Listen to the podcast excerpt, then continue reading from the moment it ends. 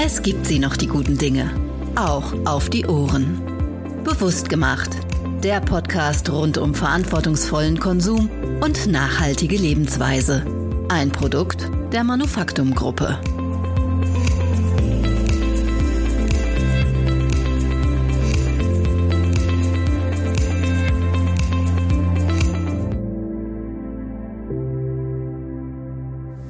Freue mich, dass Sie reinhören. In unserer heutigen Episode von Bewusst gemacht geht es um das Thema Fairtrade.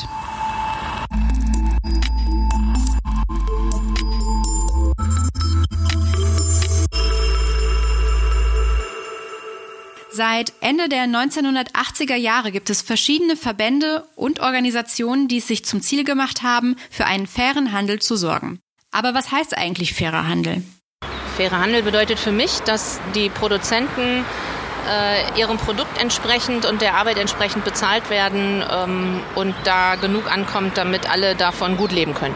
Wenn ich äh, für meine Arbeit ehrlich bezahlt werde, das ist für mich fairer Handel. Dass die, die im Grunde sich dumm und dämlich verdienen, dass die im Grunde von ihrer Marge, die jetzt nicht bei 1000, die liegt bei 100.000 Prozent, dass die davon was abgeben müssten, damit die, die im Grunde, was weiß ich, auf einer Teeplantage arbeiten und kriegen dafür nur einen Euro pro Tag und können gerade mal sich eine Schale Reis leisten, dass dass sie definitiv dann mehr kriegen und auch ehrlich bezahlt würden. Und dann würde das, glaube ich, schon funktionieren, weil man muss ja kein Schiff haben, was 150 Millionen kostet. Und das sind ja alles Größenordnungen, wo man sich dann denkt, Mann, die, weiß ich nicht, 5%, 3% reichen. Wenn die einfach ein bisschen mehr von ihrer ganzen Asche abgeben würden, dann wäre das mit dem fairen Handel durchaus möglich. Ich finde so kleine Geschichten, so kleine Manufakturen gut, wo sich zum Beispiel Frauen selber ernähren können, indem sie irgendwelche Dinge herstellen, zum Beispiel Shea Butter aus Afrika, die beziehe ich zum Beispiel, da weiß ich, wo die herkommt und ich weiß, dass die Frauen sich da selber was Eigenes aufbauen können und damit sich selber unterhalten und ihre Kinder damit ernähren können. Also unter fairem Handel verstehe ich vor allem, dass die Produzenten im globalen Süden fair bezahlt werden und vielleicht nicht von großen Unternehmen ausgenommen werden, wie das sonst so übliche Praxis ist. Eine faire Bezahlung, weniger Armut und damit Chancen auf ein besseres Leben. Das verbinden wohl die meisten Menschen mit dem Begriff Fairtrade und der dazugehörenden Produktpalette. Dabei umfasst ein fairer Handel nach den Grundsätzen der World Fairtrade Organization weit mehr als nur eine gerechte Entlohnung der Produzenten in den Herkunftsländern. Neben der Bezahlung steht Fairtrade auch für sichere Arbeitsbedingungen, Versammlungsfreiheit, Gleichbehandlung und Geschlechtergerechtigkeit. Solidarität und Vertrauen bilden die Grundlagen der Handelsbeziehungen aller Beteiligten. Ein transparenter, offener und respektvoller Umgang miteinander ist selbstverständlich. Eine Profitmaximierung einzelner Akteure auf Kosten anderer Mitglieder der Wertschöpfungskette indiskutabel. Auch Kinder- und Zwangsarbeit lehnt ein fairer Handel entschieden ab. Unternehmen, die faire Produkte von Produzenten oder Zwischenhändlern kaufen, müssen sicherstellen, dass diese Art der Arbeit nicht stattfindet und bestehende UN-Konventionen strikt einhalten. Im Rahmen von Aus- und Weiterbildungsmaßnahmen sollen insbesondere Managerkenntnisse verbessert sowie der Ausbau der Produktkapazitäten und der Zugang zu internationalen Märkten ermöglicht werden. Nicht zuletzt spielt auch der Umweltschutz für den fairen Handel eine wichtige Rolle. Er setzt auf nachhaltige Rohstoffe und ökologische Anbaumethoden. Ein niedriger CO2-Ausstoß sowie die Verwendung erneuerbarer Energien gehören zu den festgelegten Zielen. Ein Konzept, das immer besser zu funktionieren scheint. 2,1 Milliarden Euro haben allein VerbraucherInnen in Deutschland 2021 für Fairtrade-Produkte ausgegeben, ganze 9 Prozent mehr als im Jahr davor. Noch sind es vor allem Rosen, Kaffee und Kakao, die fair gehandelt werden. Doch die Angebotspalette an Fairtrade-Produkten wächst stetig. Und da jeder der Teilnehmer dazu angehalten wird, auch weiterhin über das Prinzip eines gerechten Welthandels zu informieren, stehen die Chancen gut dafür, dass sich das Konzept Fairtrade auch 70 Jahre nach der Gründung der ersten Fairhandelsbewegung erfolgreich weiterentwickeln wird. Was nach einer Selbstverständlichkeit klingt, ist leider in vielen Bereichen und in vielen Ländern dieser Welt alles andere als selbstverständlich. Bei mir ist heute zum Gespräch Maria Freiberg von Engrais und Sif. Hallo Maria. Hallo. Produkte von Engrais und Sif tragen das Fairtrade-Siegel der World Fairtrade Organization. Und äh, wir möchten heute einmal beispielhaft darüber sprechen, was ein Unternehmen eigentlich leisten muss, um dieses Siegel tragen zu dürfen, wie der Zertifizierungsprozess läuft und was es den Menschen vor Ort tatsächlich konkret bringt. Maria, bevor wir in das Thema einsteigen, magst du dich bzw. euer Unternehmen einmal vorstellen und ein bisschen was erzählen? Ja, gerne. Also wie gesagt, heiße ich Maria.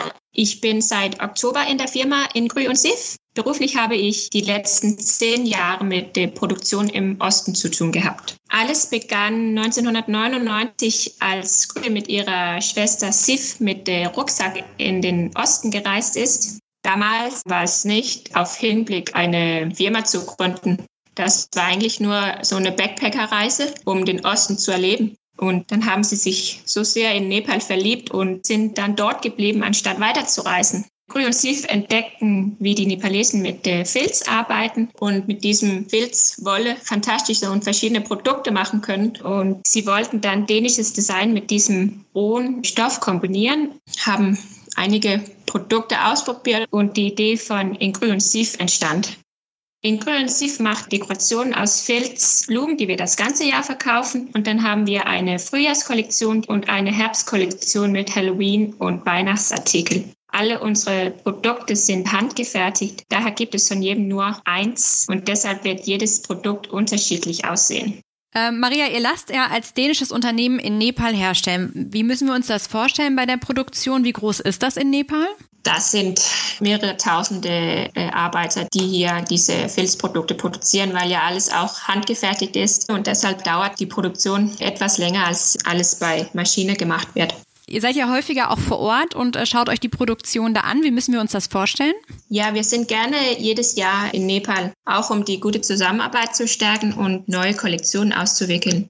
Also alles wird ja mit Hand gemacht und meistens sind Frauen. Und dieses Wolle wird ja gefilzt und das ist ja so mit kleinen Nädeln gemacht. Aber was auch möglich ist für die Frauen ist, dass sie auch von zu Hause aus arbeiten können welches für die Familie prima klappt, weil sie ja auch häufiger Kinder zu Hause haben und deswegen funktioniert das sehr gut.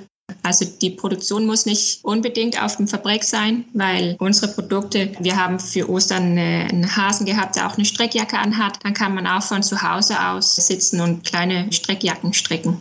Also das ist eigentlich wie die Handarbeit, die man auch zu Hause macht, nur natürlich irgendwie im größeren Umfang. Ja, genau. Sehr schön. Maria, war für euch eigentlich von Anfang an klar, dass ihr für diese partnerschaftliche Zusammenarbeit einen Beleg braucht? Also dass ihr quasi mit den Damen, die da produzieren, fair zusammenarbeitet und diese fair bezahlt werden?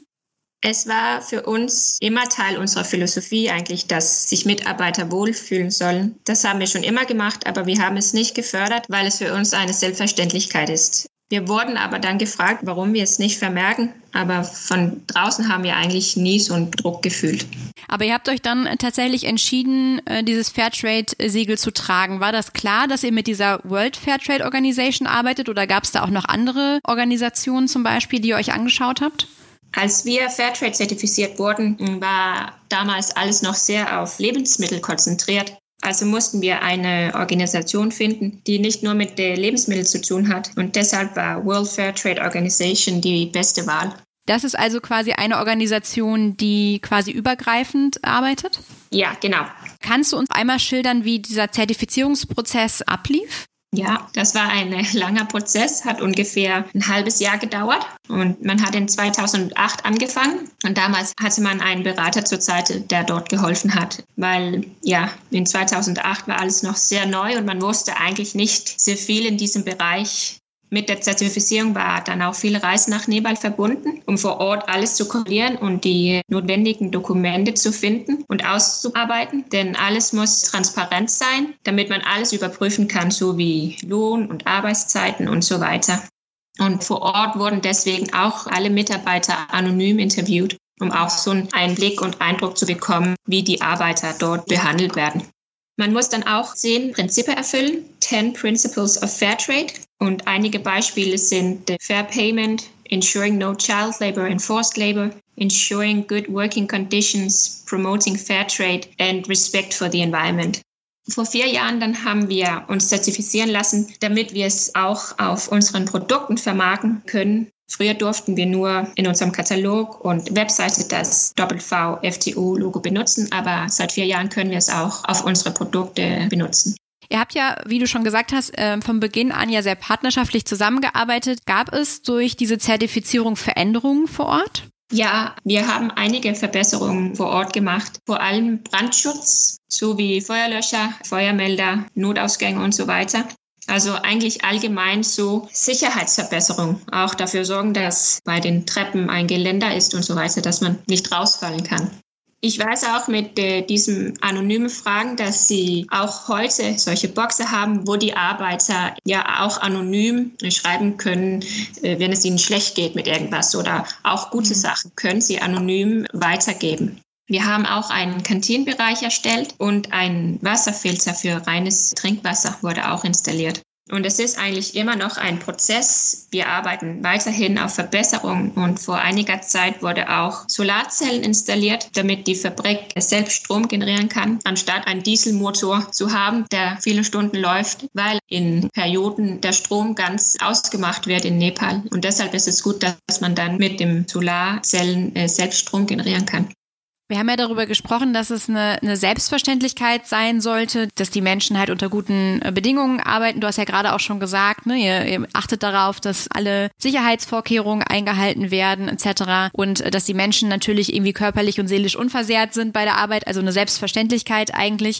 Was glaubst du, ist entscheidend oder müsste getan werden, damit der faire Handel tatsächlich am Ende auch wirklich selbstverständlich ist? Ich denke, man muss das Problem mehr beleuchten.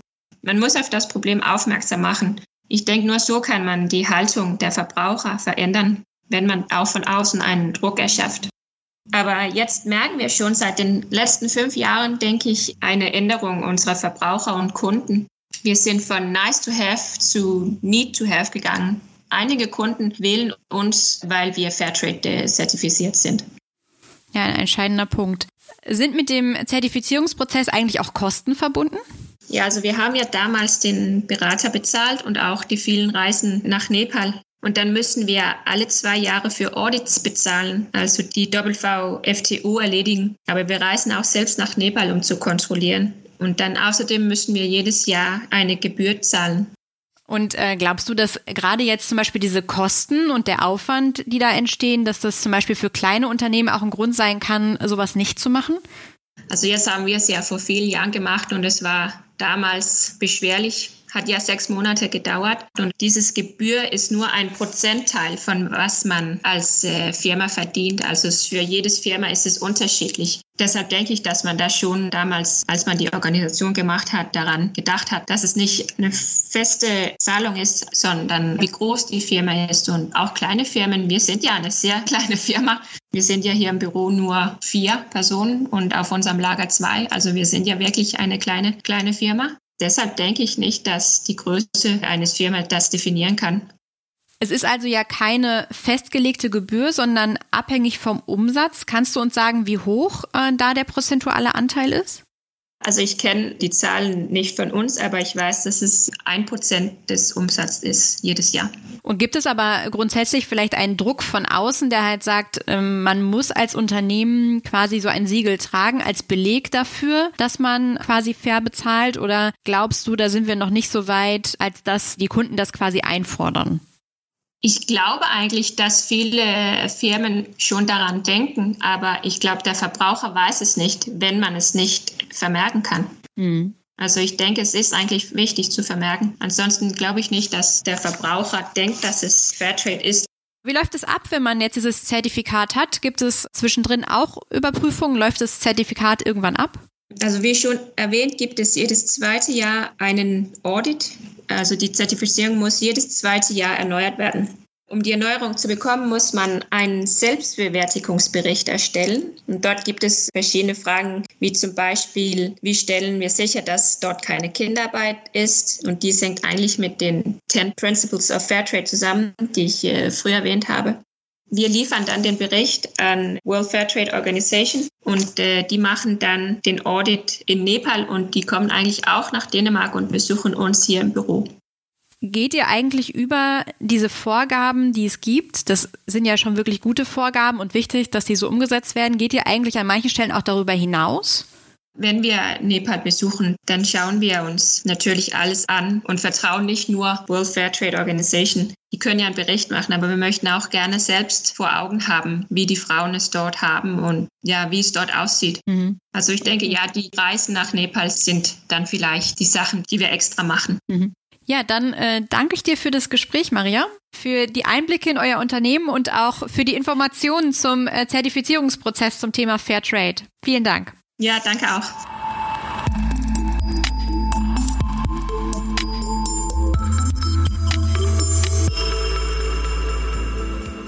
Ich verabschiede mich für heute und wünsche Ihnen, liebe Hörerinnen und Hörer, alles Gute. In zwei Wochen gibt es die nächste Episode von Bewusst gemacht. Hier geht es dann um Lebensmittel aus Konfliktregionen. Bitte leben Sie weiterhin bewusst.